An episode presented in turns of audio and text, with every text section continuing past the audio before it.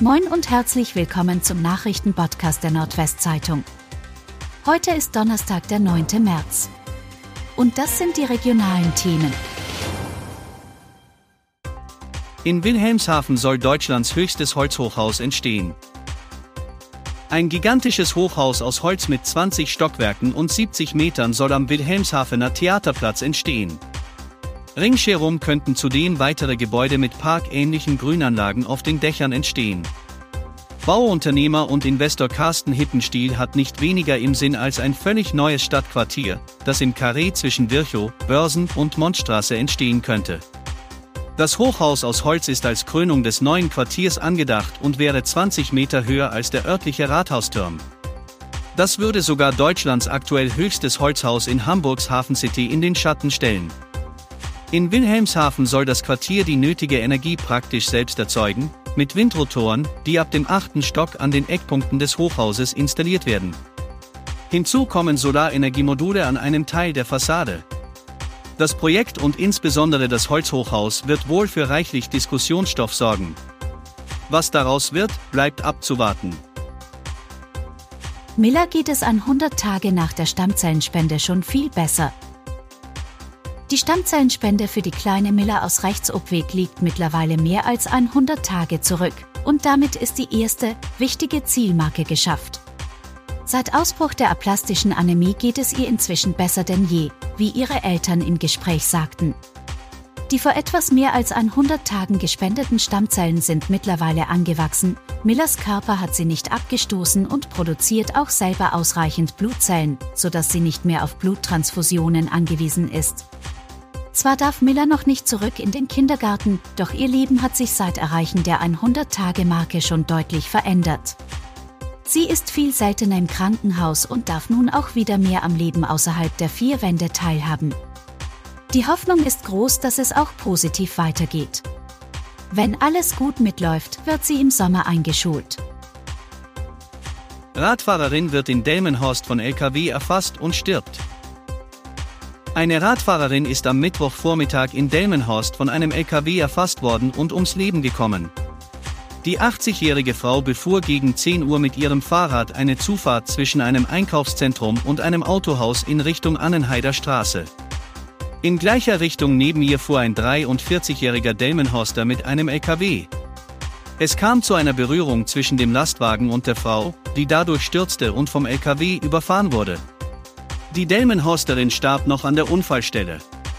Die Ermittlungen zum genauen Unfallhergang dauern an. 18 tote Schafe auf zwei Weiden in Friedeburg gefunden. In der Ortschaft Dose bei Friedeburg im Landkreis Wittmund bot sich am Dienstag ein schrecklicher Anblick.